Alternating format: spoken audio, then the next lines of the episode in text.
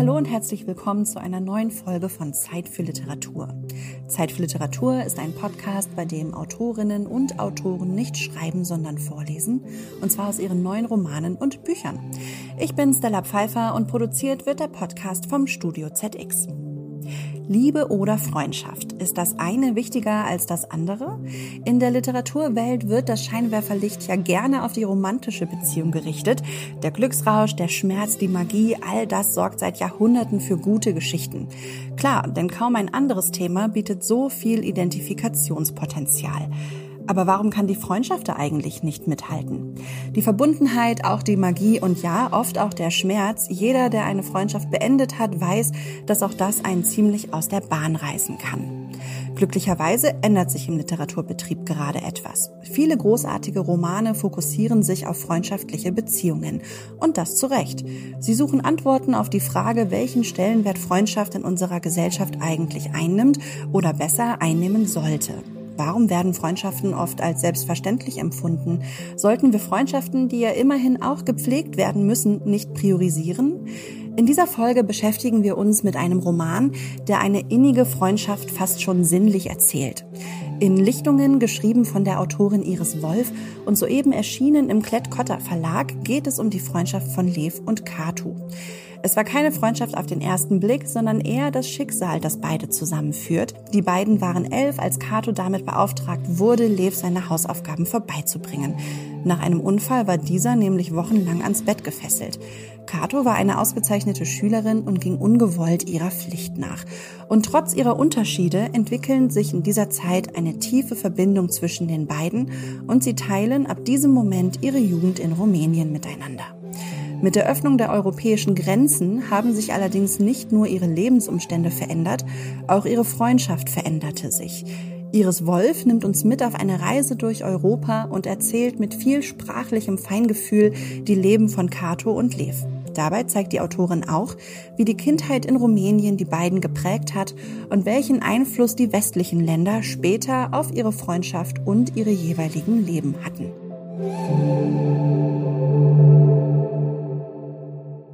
Und heute freue ich mich sehr, die Autorin bei mir zu haben und sage Hallo, Frau Wolf. Schön, dass Sie sich heute Zeit genommen haben. Hallo, vielen Dank für die Einladung. Sehr gerne. Frau Wolf, die erste Frage in diesem Podcast ist stets die gleiche. Wie würden Sie Ihren Roman Lichtungen in nur einem Satz zusammenfassen? Ich darf ja einen langen Satz machen. Äh, dann, Auf jeden Fall. dann würde der vielleicht lauten, dass es eine Geschichte ist über Freundschaft und Zugehörigkeit, die Prägungen, aber auch die Festschreibungen der Herkunft und dem Wunsch daraus auszubrechen und das Ganze angelegt als Reise in die Vergangenheit. Ich habe das Gefühl, in unserem Gespräch werden wir viele der von Ihnen angesprochenen Themen auch streifen. Vielleicht beginnen wir direkt ähm, mit der Beziehung der beiden HauptprotagonistInnen, Lev und Kato. Sie erzählen in dem Roman ja die Geschichte der beiden, ähm, eine Freundschaftsgeschichte. Was macht die Verbindung der beiden denn so besonders?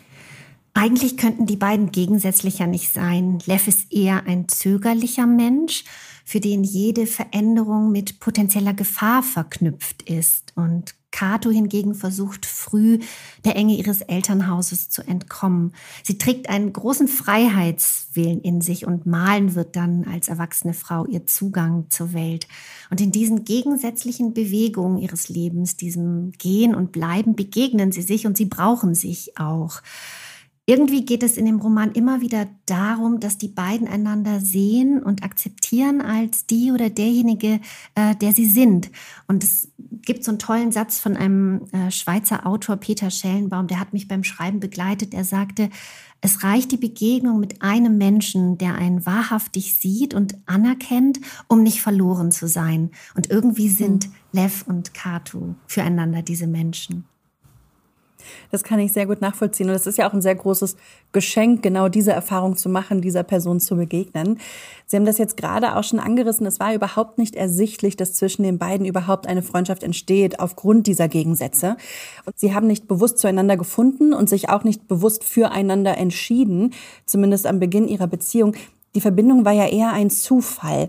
Warum haben Sie dann doch so eine innige Beziehung aufbauen können? Sie haben es schon angerissen, ne? Also es ist nicht unbedingt Freundschaft auf den ersten Blick. Lev ist mhm. ja ähm, ans Bett gefesselt mit elf Jahren. Nach einem Unfall kann er seine Beine nicht mehr bewegen. Und dann wird ja Kato zu ihm geschickt, damit er den Schulstoff nicht verpasst. Und er hätte sich lieber jemand anderen gewünscht. ähm, aber in gewisser Weise rettet diese Freundschaft ihn und führt ihn auch wieder ins Leben zurück ich habe selber gerätselt, was die beiden so aneinander finden, aber irgendwas ist da und ich, ich mag es einfach auch so diesen, diesen Momenten nachzugehen, wo ein Leben ans andere rührt. Es gibt ja ganz viele dieser Momente. Wir begegnen jemanden und der gibt uns unserem Leben, unserem Denken, unserem Sein eine neue Richtung, fordert uns manchmal heraus und ähm, das sind die beiden füreinander. Und über, über diese Begegnung hinaus ist ja der Roman voller voller Begegnungen eigentlich. Ne? Mhm. Ne? Also bis hin zu der Begegnung zu Tieren. Denn ähm, ja, eine Katze spielt auch bei Levs Heilung mhm. keine unwesentliche Rolle. Ja, das mit den Tieren ist tatsächlich ganz spannend. Es spielt noch ein Hund eine Rolle und man erfährt zu Beginn des Romans, ja sehr viele Anhaltspunkte, die sich dann im Laufe des Romans aufklären. Es ist also immer wieder so ein ähm, Update, würde ich mal fast sagen, hinsichtlich dieser Geschichte, dass man immer mehr erfährt über die beiden als Individuen, aber auch im Zusammenspiel miteinander. Und die Freundschaften in dem Roman sind ja auch wirklich nicht nur zwischen diesen beiden geregelt, sondern es gibt ja auch noch ganz viele andere Freundschaften, die tatsächlich sehr schön sind. Und trotzdem haben wir ja im Literaturbetrieb häufig ähm, die, die Option, dass aus einer Freundschaft eine Liebesgeschichte wird oder dass dann plötzlich eine amoröse Komponente damit reinkommt. Und auch im Roman gibt es ja immer wieder Kipppunkte, an denen die Freundschaft zu einer Liebesgeschichte hätte werden können. Das wäre ja auch der erwartbare Weg. Aber sie haben sich dagegen entschieden und mit dem Roman gezeigt, wie zärtlich auch eine Freundschaft erzählt werden kann. Das hat mich sehr beeindruckt. War das eine bewusste Entscheidung oder hat sich das einfach so ergeben?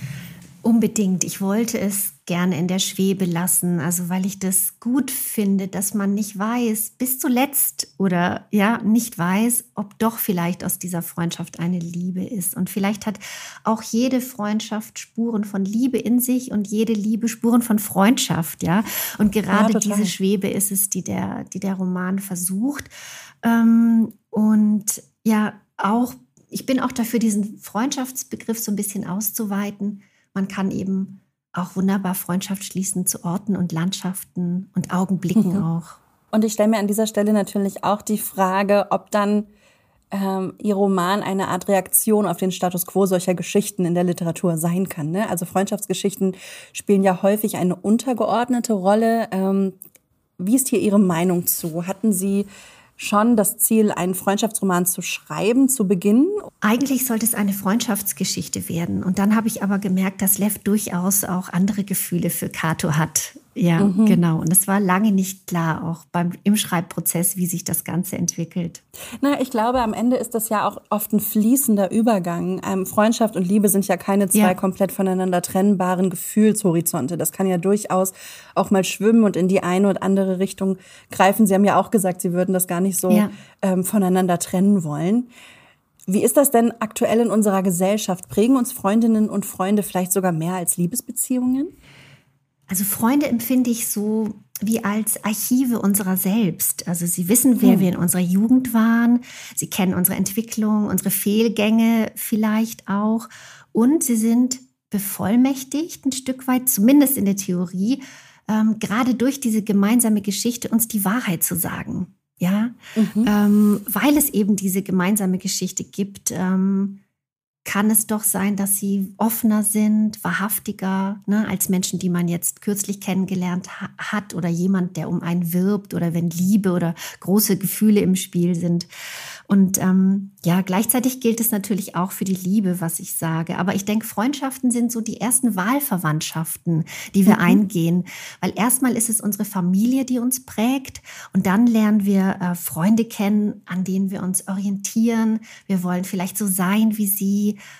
oder eben gerade nicht. ja, und das merkt man im Roman ja tatsächlich auch sehr. Ne? Wenn man sich die Beziehungen von Lev und Kato anschaut, dann ist ja am Ende des Tages Kommunikation da auch ein großes Thema oder auch die Nichtkommunikation, vieles, was nicht angesprochen wird. Auch das ist ja aus dem Familienkontext häufig bekannt, dass man sich da vielleicht bestimmte Themenbereiche ausspart oder miteinander kommuniziert, ohne Worte zu benutzen. Ähm, das, glaube ich, ist also auch eine sehr wichtige ähm, Komponente Ihres Buches inwiefern Vertrauen da eine große Rolle spielt, weil miteinander nicht zu kommunizieren ist, glaube ich, auch hauptsächlich möglich, wenn man sich sehr vertraut, sich sehr gut kennt und da spielt die Komponente Zeit eine große Rolle. Ne? Wenn man sich lange kennt, weiß man, wie der andere oder die andere reagiert in bestimmten Situationen. Genau, Sie haben recht, ja. Also einfach auch miteinander da sein können, schweigen können, mhm. sich nicht immer zu erklären müssen, weil der andere mhm. einfach diese lange, lange Geschichte an Bilder und Entwicklungen von einem hat. Das klingt total erstrebenswert, wenn Sie mich fragen. Also Freundschaft da ein bisschen zu priorisieren, ist, glaube ich, eine ganz gute Idee und könnte eine, ähm, ein Mitbringsel sein, was man aus Ihrem Buch mitnimmt. Das finde ich sehr schön. Eine weitere wichtige Komponente Ihres Buches ähm, ist ja auch der Ort, an dem sie spielt oder vielmehr die ganz unterschiedlichen Orte. Ich als Leserin habe ganz viele eindrucksvolle Bilder und Landschaften von der Natur im Kopf gehabt, auch von der Heimat der beiden. Lev und Kato wachsen ja im kommunistischen Vielvölkerstaat Rumänien auf. Wieso war es ihnen wichtig, die Geschichte dort anzusiedeln und wie wirkt sich der Ort ihrer Kindheit auf das Leben der beiden Protagonistinnen aus? Ich habe Lev ähm, liegend im Bett kennengelernt als Jung und in dieser kleinen Welt war ein Stück weit schon alles enthalten. Dann erst, also nach und nach, hat sich diese erzählte Welt für mich zusammengesetzt und ich wollte mir schreibend eine neue Region Rumäniens erschließen, also weiter an den Rand gehen. Also die Ränder mhm. interessieren mich. Und die Maramuresch liegt ganz im Norden des Landes und grenzt an die Ukraine und an Siebenbürgen. Es ist landschaftlich faszinierend. Es gibt diese typischen Holzkirchen mit spitzen Giebeln, Landwirtschaft und ganz viel Wald. Und Lev und Kato wachsen in einer Welt auf, die sich stark auf Gemeinschaft äh, bezieht, auf Familie, mhm. auf Nachbarschaften, auf Dorfleben. Diese Welt wird natürlich durch den eisernen Vorhang bestimmt. Die Menschen leben mit dieser Grenze, sie rebellieren gegen diese Grenze. Und durch das Leben in einem unfreien politischen System stellt sich natürlich nochmal die Frage anders nach Anpassung, Mut, Freiheit. Aber letztlich denke ich, sind es vor allem auch innere Grenzen, also auferlegte mhm. Beschränkungen, Bilder von sich, die man hat und anderen, die die beiden überwinden müssen. Und das tun sie dann ja tatsächlich auch. Ähm, Kato geht äh, recht schnell auf Reisen, fährt mit dem Fahrrad durch Europa, strandet dann an ganz unterschiedlichen Orten. Auch Lev wird im äh, Laufe des Romanes mit dem Fahrrad unterwegs sein und dann nochmal die Welt ähm, ganz anders erkunden. Der Roman ist also auch sehr geprägt von eben diesen Reisen vom Unterwegssein vom, Sie haben es gerade gesagt, Aufbrechen, aber sicherlich auch vom Ankommen in ganz unterschiedlichen Kontexten. Sie reisen mit den beiden ja durch ganz verschiedene Städte und da frage ich mich, welche Bedeutung Europa denn dann für die beiden in dieser Geschichte hatte ähm, und wie sie diese jeweiligen Orte dann auch ausgewählt haben. Also wir stranden in Zürich beispielsweise, wir kriegen mit, dass zumindest Kato eine Zeit lang in Deutschland war. Wie sind Sie da ähm, auf die geografische Bestimmung dieser Lebensmittelpunkte gekommen? Mhm. Ja, es ist tatsächlich so. Es, ist, äh, es wird viel gereist in diesem Roman, das mhm. stimmt. Kato ja mit ihrem Freund Tom von Rumänien aus erstmal nach Ungarn, dann Slowenien, Italien, Deutschland, Schweiz. Und sie ist als Straßenmalerin auch ganz nah dran ähm, an den Menschen, an ihren Geschichten, an den Orten, an, an dem Leben in einer Stadt. Für, für Lev verhält es sich ganz an, also andersherum. Ähm, für ihn liegt die ganze Welt konzentriert in, in seinem Tal. Er hat immer das Gefühl, er muss gar nicht weg.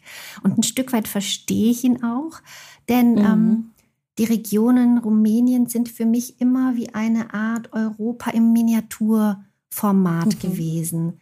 Also durch dieses ähm, Sprachengemisch, dieses, ähm, diese verschiedenen Kultur-, Religionszugehörigkeiten und ähm, dem Roman vorangestellt sind ja auch immer Kapitel in unterschiedlichen Sprachen. In Rumänien wird die Lesefibel in 14 Sprachen gedruckt. Nein, ich fange nochmal anders an, Verzeihung. Mhm. Hatte eben den Kapiteln vorangestellt. Für Lev und Kato geht es, glaube ich, um Zugehörigkeiten. Und für Lev geht, mhm. es, ähm, geht diese Frage der Zugehörigkeit ja auch mitten durch und durch, weil er eine deutsche Mutter hat und einen rumänischen Vater.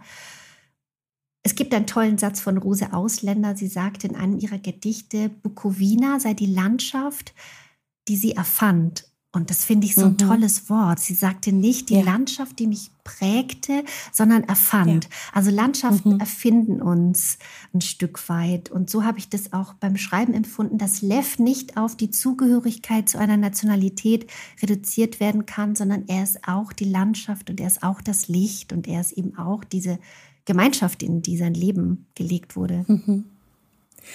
Ich stelle mir da gerade natürlich auch die Frage, inwiefern so eine Person da auch mal wieder rauskommt. Ne? Ich glaube, so wie wir erfunden wurden, ähm, bleiben wir tatsächlich ein Stück weit auch unser Leben lang oder zumindest ähm, im Kern vielleicht. Manche sind da sicherlich auch ein bisschen flexibler. Kato ist ja dann auf Reisen gegangen und ich würde schon sagen, ähm, aus meinem Lesen heraus, dass sie auch von diesem europäischen Reisen sehr geprägt war und sich dadurch vielleicht noch wieder neu erfunden hat. Ähm, vielleicht ähm, kann man das auch noch mal sagen, dass Erfinden ja auch vielleicht gar nicht abgeschlossen unbedingt, ist als Prozess. Unbedingt. Das ist mir ganz wichtig letztlich. Ne? In meinem Roman geht es ja oft um Herkunftsräume, ja. aber ein Stück weit immer auch aus dem also Wunsch heraus, genau zu prüfen, was davon Teil der eigenen Geschichte bleiben soll mhm. und was man auch getrost hinter sich lassen kann und wo man sich ein Stück weit selbst neu erfinden kann. Ja. Vielleicht dann ja auch daran anknüpfen zu entscheiden, was man mitnehmen möchte, ja. ne? sich so ein bisschen dieser Verantwortung auch auszuliefern im besten aller Sinne und sagt, ich kann mich dazu entscheiden, bestimmte Dinge mitzunehmen, aber andere auch zurückzulassen. Und im besten Fall überdauert ja die eigene Findung auch immer eine Freundschaft, die sich ja äh, anpassen kann, die sich weiterentwickeln kann, die sich im besten Falle über Jahre erstreckt, so wie wir es bei Lev und Kato auch erleben. Zum Abschluss unseres Gesprächs etwas ganz provokant gefragt. Ist Freundschaft also die bessere Liebe?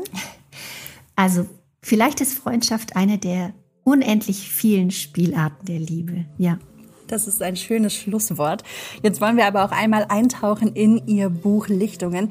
Welche Stelle werden Sie uns gleich vorlesen? Oder anders gefragt, welche zwei Stellen werden Sie uns gleich vorlesen?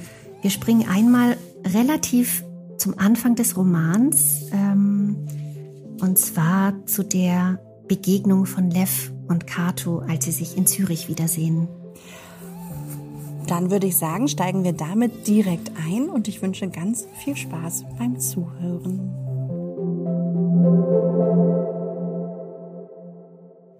Etwas veranlasste ihn, sich umzudrehen.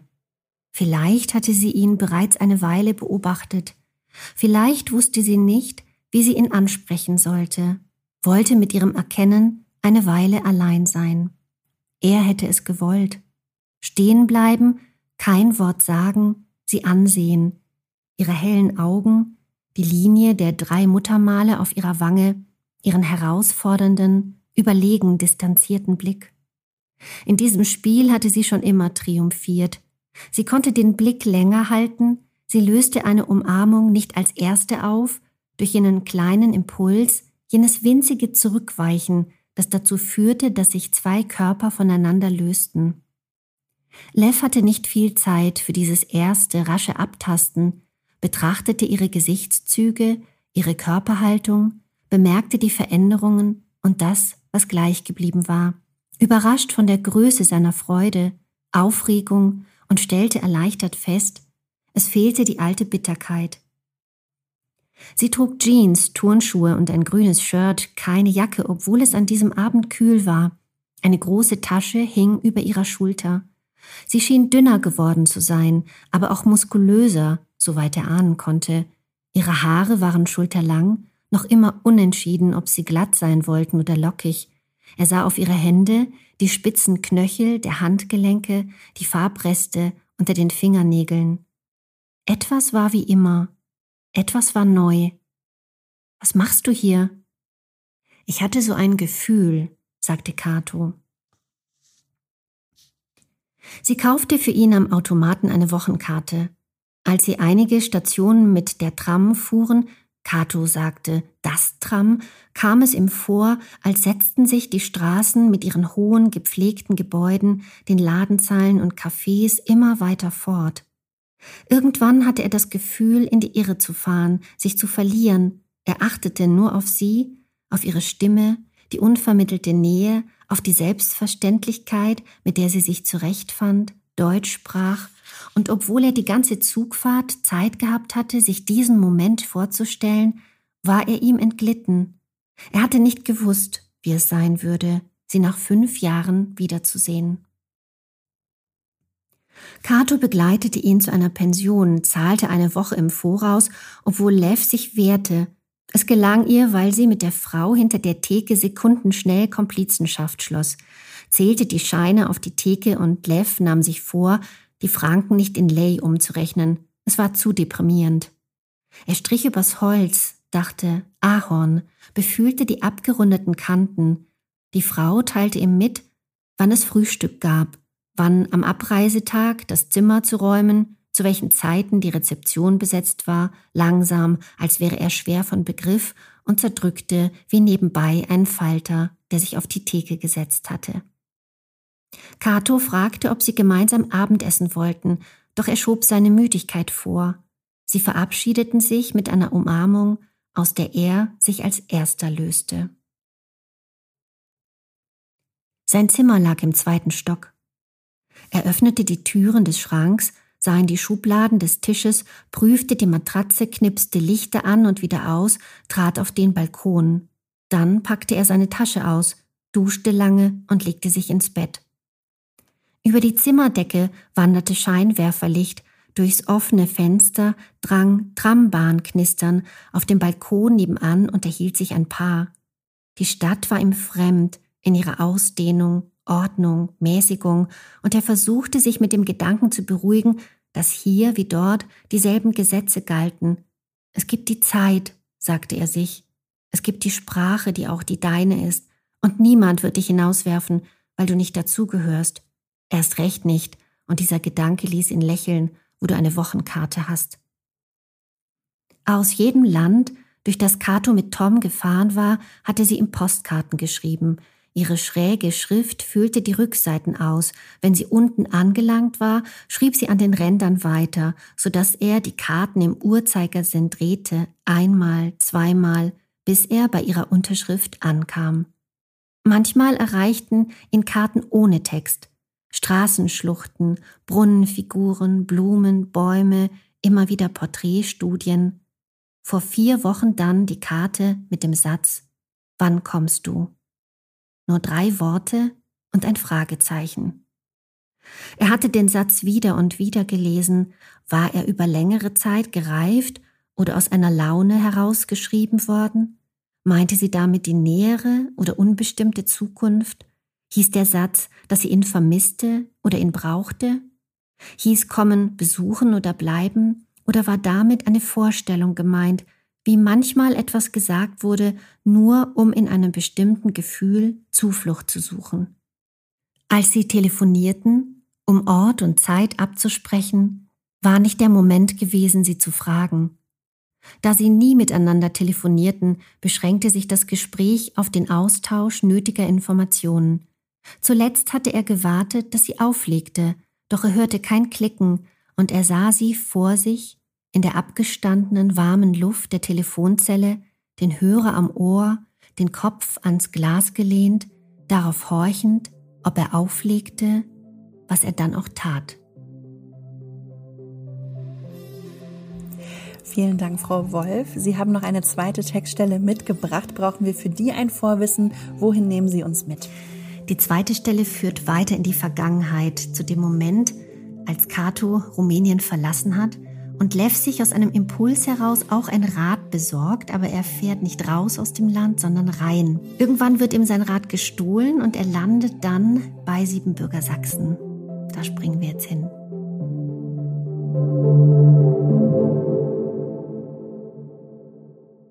Die Auswanderung war unausweichlich, wie eine Sucht.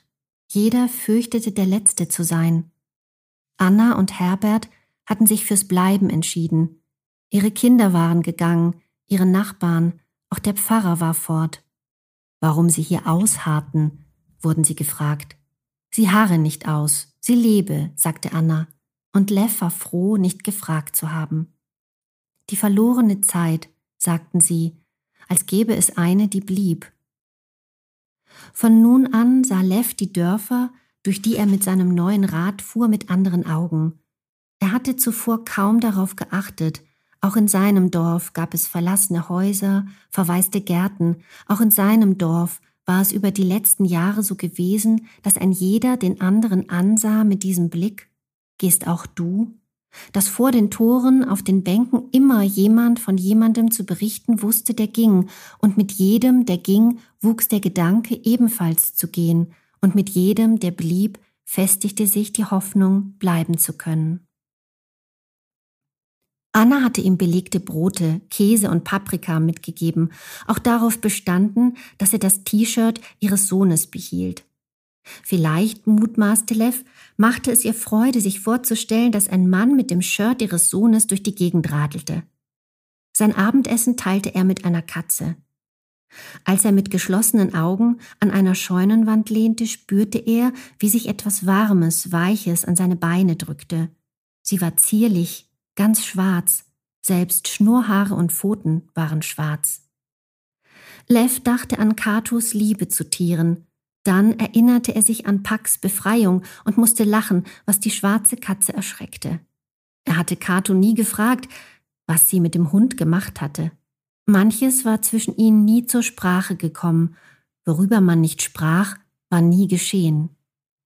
Er mochte diese Übereinkunft zwischen ihnen, das Wesentliche zu wissen anderes unberührt zu lassen. Doch machte er sich da nichts vor? Er war im Wald gewesen und beim Militär. Sie hatte Kamel verloren. Und was wusste er von ihrem Alltag, dem Zusammenleben mit ihrem Vater? Sie ließ ihn daran nicht teilhaben und er fragte nicht. Aus Respekt, Bequemlichkeit. Über die Jahre waren immer mehr Themen dazugekommen, die sie nicht miteinander besprachen. Sie steckten in der Erde wie Grenzsteine, man kam nicht über sie hinaus. Lev bröckelte Käse und Wurst in Stücke, fütterte die Katze. Nach dem Essen putzte sie sich ausgiebig und legte sich neben ihn. Dem Fell war lila beigemischt, wie Lavendel, dachte er, wie eine Aubergine. Er sah über die Felder, eine Landschaft, die ohne Lichter und Menschen auskam. Sie lebten in einer preisgegebenen Welt, einer Welt an der Schwelle. Kato hatte es wahrgenommen, er nicht. Er sah es erst jetzt, als auch sie fortgegangen war.